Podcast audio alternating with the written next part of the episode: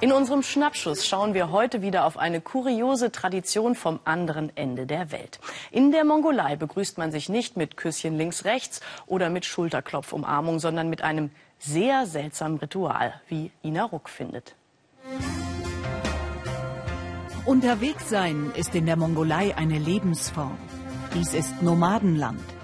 Mit gastfreundlichen Menschen und Begegnungen, die man nie mehr vergisst. Gleich unsere erste ist so eine. Denn der Hausherr reicht uns als erstes ein Fläschchen mit Schnupftabak. Ich weiß nicht, was ich damit machen soll. Ja, Schnupfen natürlich, oder? Anfängerfehler, denn der Tabak ist ein Teufelszeug. Hinterher ist man klüger.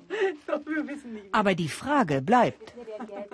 Nämlich die, warum alle Mongolen eine Schnupftabakflasche bei sich tragen und warum sie sie immer dann herausholen, wenn sie einen anderen Mongolen treffen oder eine andere Mongolin. Hier in diesem Laden erhoffen wir uns die Antwort. Denn hier in der Hauptstadt Ulaanbaatar werden die Fläschchen verkauft und vorher natürlich ausprobiert. Kunstvoll aus Stein oder Glas gearbeitet, sowas hat tatsächlich fast jeder hier. Wir begrüßen uns mit Tabak. Das ist älter als die europäische Hochkultur. Man nimmt die Flasche an und probiert mit dem Löffelchen oder prüft mit dem Finger die Qualität. Man muss gar nicht schnupfen. Andeuten reicht, um den Respekt zu erweisen. Einfach daran riechen reicht aus. So. Ich kann also einfach nur so.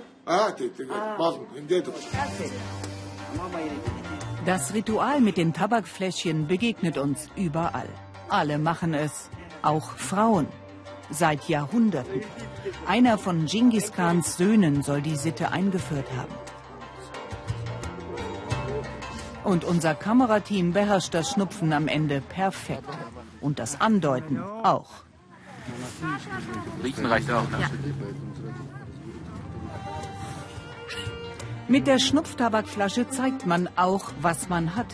In diesem Laden gibt es die Luxusversion. Zehntausende Euro kosten manche aus Jade, Achat, Koralle, werden über Generationen vererbt. Und, sagt der Verkäufer, sie haben noch einen ganz praktischen Wert. Wenn ich mit einer Frau ins Gespräch kommen will, also mit Ihnen zum Beispiel, dann tauschen wir die Tabakfläschchen. Und solange ich Ihre nicht zurückgebe, müssen Sie auch meine behalten und können nicht gehen. Sie müssen mit mir reden. So entsteht eine Beziehung.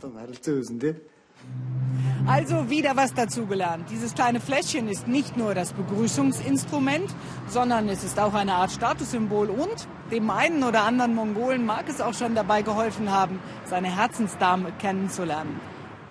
Na dann.